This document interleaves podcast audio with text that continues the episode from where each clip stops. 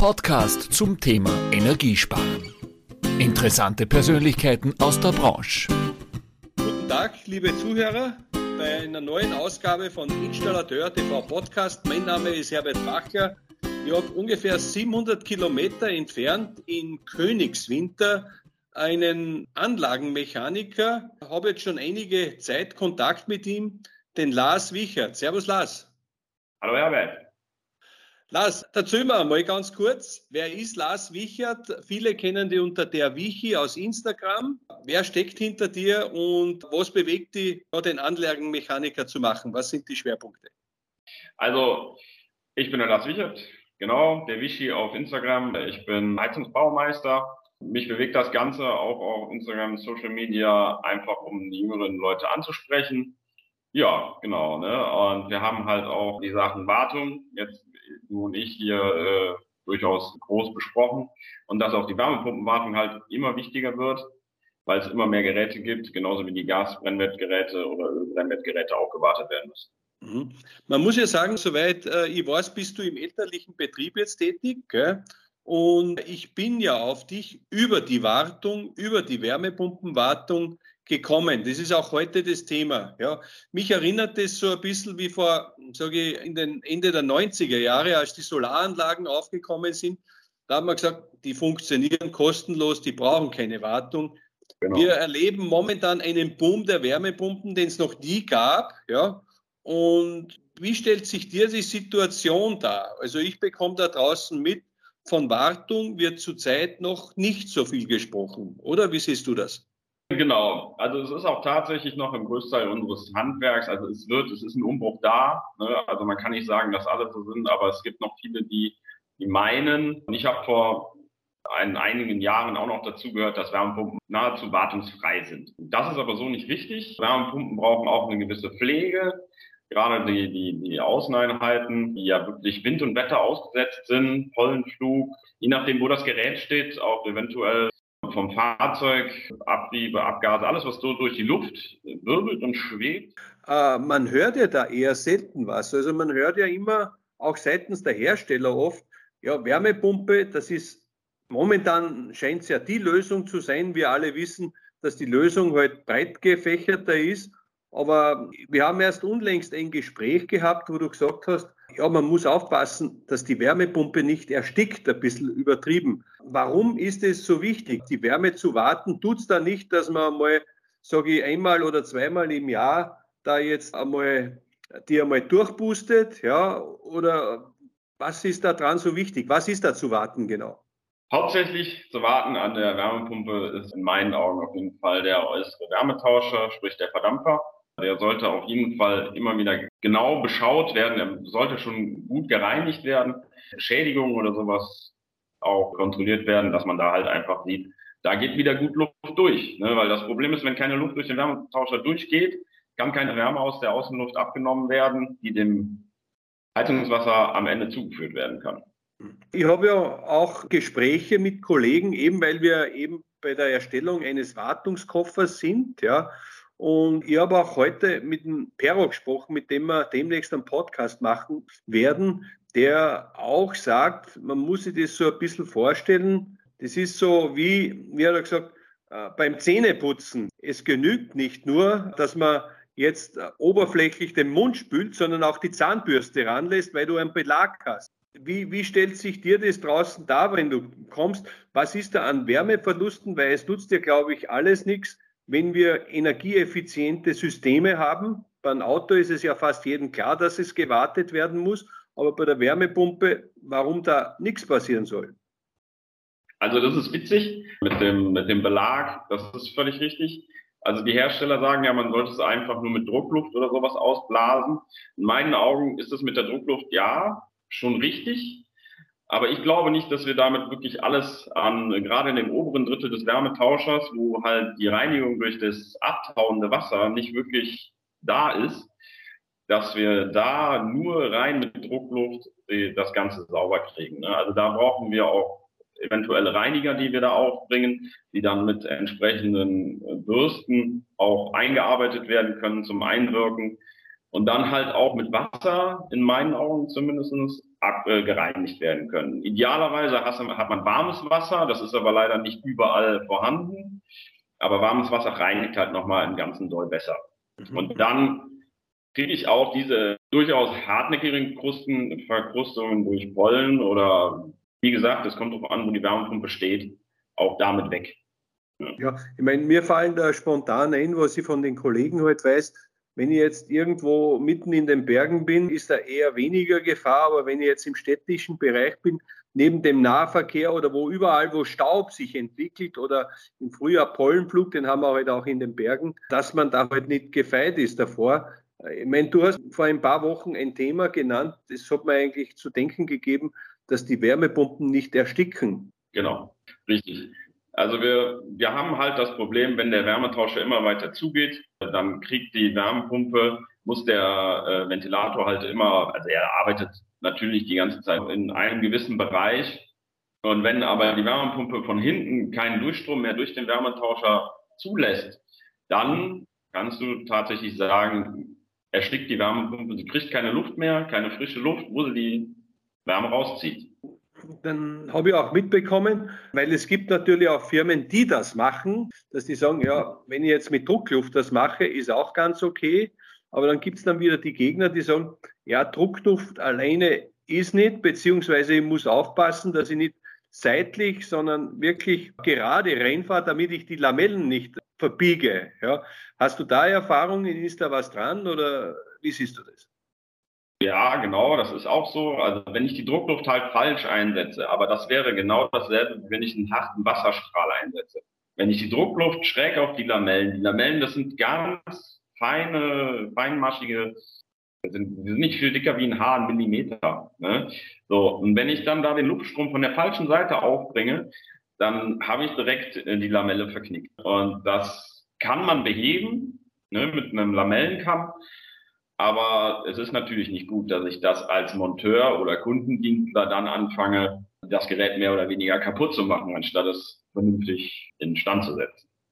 Jetzt kann man ja sagen, Lars, vor einigen Wochen ist ja bei dir ein Video, äh, was du gemacht hast, so durchs Netz gegangen, wo du selber gefragt worden bist von Kollegen, ist das jetzt nur in, auf dem Video so oder ist es auch in der Praxis?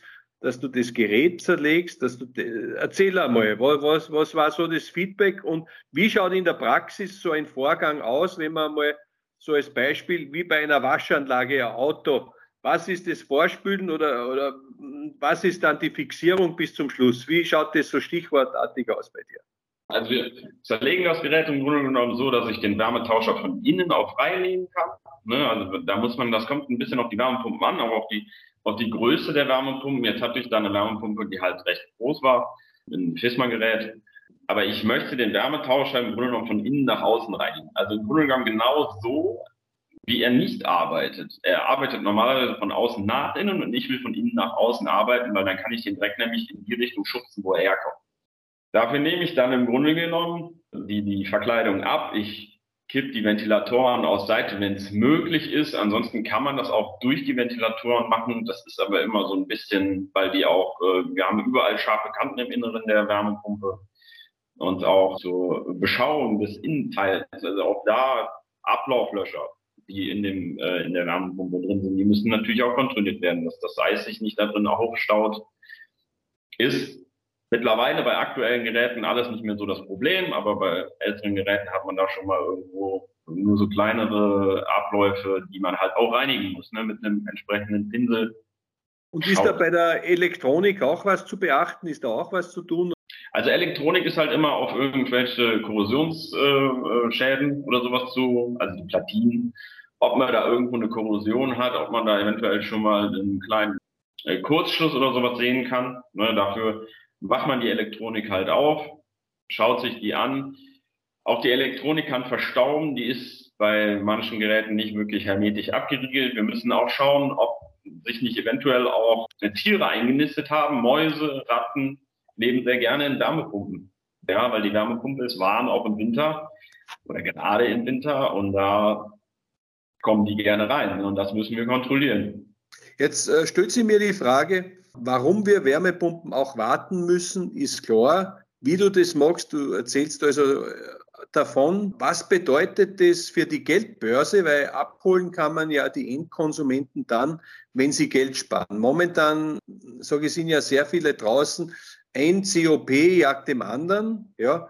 Kann man sagen, was man durch eine fachgerechte Wartung auch in etwa an Kosten sparen kann? Ist sowas möglich? Also im Grunde genommen ist es ja so wie bei allen anderen Heizungsgeräten auch. Wir haben ja den Wärmetauscher am Äußeren. Das ist im Endeffekt nichts anderes wie der Wärmetauscher beim Brennwertgerät. Da muss ich auch immer wieder meine Wärmetauscherflächen reinigen, damit ich einfach volle Wärmeabnahme aus der Luft oder aus der Flamme oder sowas gewinnen kann. Haben wir eine Verkrustung, haben wir eine Ablagerung, dann kann an der Stelle keine Wärme mehr übertragen werden. So. Und das, je nachdem, also es kommt halt drauf an, wie, wie du das auch eben schon so, so schön sagtest, es kommt drauf an, wo das Gerät steht. Bei uns hier in der Region Königswinter, bei uns läuft die A3 durch, die 59, äh, das sind befahrene, sehr stark frequentierte Autobahnen. Da hast du natürlich ganz schnell auch einen richtigen Belag drauf. Ne? Und dass das zu einer Minderleistung des Gerätes führt, das äh, sehe ich schon sehr. Äh, was man da jetzt wirklich finanziell sparen kann, das äh, mag ich jetzt nicht unbedingt zu sagen, aber da, das werden schon ein paar Prozent sein. Ne? Ja, und ich glaube, momentan ist es ja auch wichtig, nicht nur momentan, aber gerade jetzt, wo halt die Energiekosten groß sind, wo, wo jeder Wirkungsgrad zählt. Du hast ja auch so einen Slogan, ich glaube, der ist von dir, Don't work hard, work smart. Ja, irgendwo habe ich das aufgefangen, ich weiß es zumindest, und das hat man auch bei deinem Service gesehen, bei der Wärmepumpe ich komme nochmal zurück, ja, bevor wir äh, zum Ende kommen. Warum, sage ich einmal so in drei Stichworten, ist für dich die Nassreinigung so wichtig und warum ist die zu bevorzugen? Die Nassreinigung in meinen Augen ist eine deutlich bessere Reinigung wie mit Druckluft. Mit Druckluft mache ich nur den, den, den losen Staub weg. Ich kann nicht dieses wirklich anhaftenden Schmutz wegbekommen. Ne? Und sobald ich einen Reiniger einsetze, muss ich ja mit Wasser spülen. Das geht ja gar nicht anders. Ich kann ja nicht den Reiniger mit Druckluft wegblasen. Ne? Und auch im unteren Teil, ich kann halt, wenn ich das Wasser, ich, in meinen Augen muss ich das Wasser einsetzen, um auch den ganzen Schlamm, der sich im unteren Teil des Gerätes einfach nur in der Verkleidung sammelt, den kriege ich ja mit Druckluft gar nicht weg. Das ist ja wirklich Schlamm. Ne? Also das sind so Sachen, weswegen ich man muss, man muss natürlich, wie gesagt, das kommt immer auf, den, auf die Person an, die die, Wärme, äh, die, die Wärmepumpe gerade wartet. Ne? Es sollte schon ein, ein gewissenhafter Mann, Mann, Mensch, Frau sein, ne? der das macht, weil da darf man gerade bei Wärmepumpen jetzt nicht jeden Harakiri ranlassen, der äh, da einfach mit der Wasserlanze oder mit dem Schlauch rein.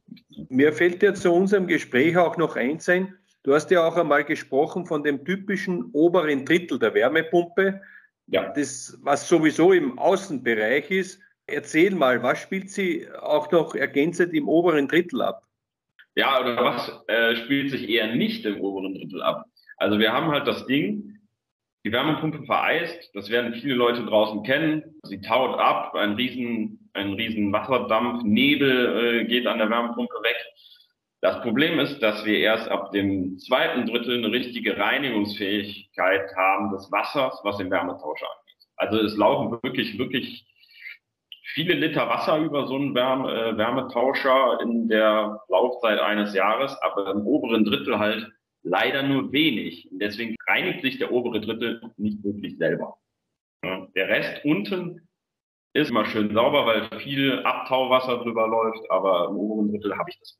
Aber da muss ich sagen, wenn die Wärmepumpe sowieso durch das Kondensat schon immer im Feuchtigkeitsbereich ist und außen, wo eben die Luft, wo es eben regnet und die ganze Witterung, dann denke ich, ist klar, dass man dann mit der Lanze ran muss, oder?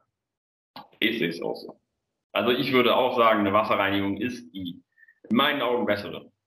Ja, Lars, ich danke dir einmal für dieses Statement, für dein Know-how. Lars, äh, es war mir jetzt eine Freude. Ich glaube, du musst jetzt Babysitten, gell? Wir sind heute, kann man ruhig sagen, zur später Stunde. Genau. Danke für deine Zeit, danke auch für deinen Support, muss ich sagen. Ich habe auch schon einiges von dir gelernt in der Richtung. Zum Schluss, bevor wir zum Ende kommen, habe ich so drei Fragen für dich vorbereitet, Lars. Bist du bereit, die mir kurz aus dem Bauch zu beantworten? Aber natürlich. als Anlagenmechaniker motiviert mir zurzeit am meisten? Was kommt? Die Wärmepumpe ist künftig die Lösung für?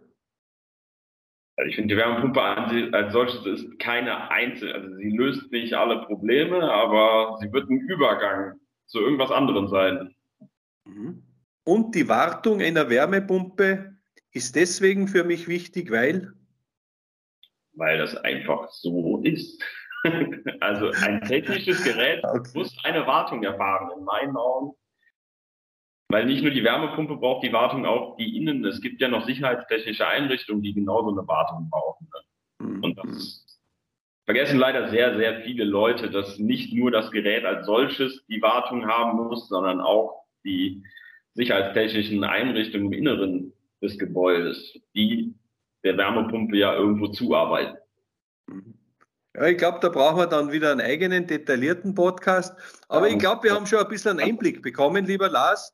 Ich danke dir sehr. Den Podcast werden viele hören und dass man einfach auch ein Signal für den Klimawandel, den wir haben, draußen gibt, dass man jetzt sagen, oder aufmerksam machen, es ist jetzt nicht nur gut, wenn man ein Gerät kauft, sondern es braucht halt auch ständig eine Servicierung. Dafür danke dir für dieses offene Interview und dass, dass wir uns bald wieder hören und wünsche dir einen schönen Abend. Servus. Vielen Dank, dir auch. Das war ein Installateur TV Podcast mit Herbert Bachler. Bleiben Sie gesund. Bis zum nächsten Mal.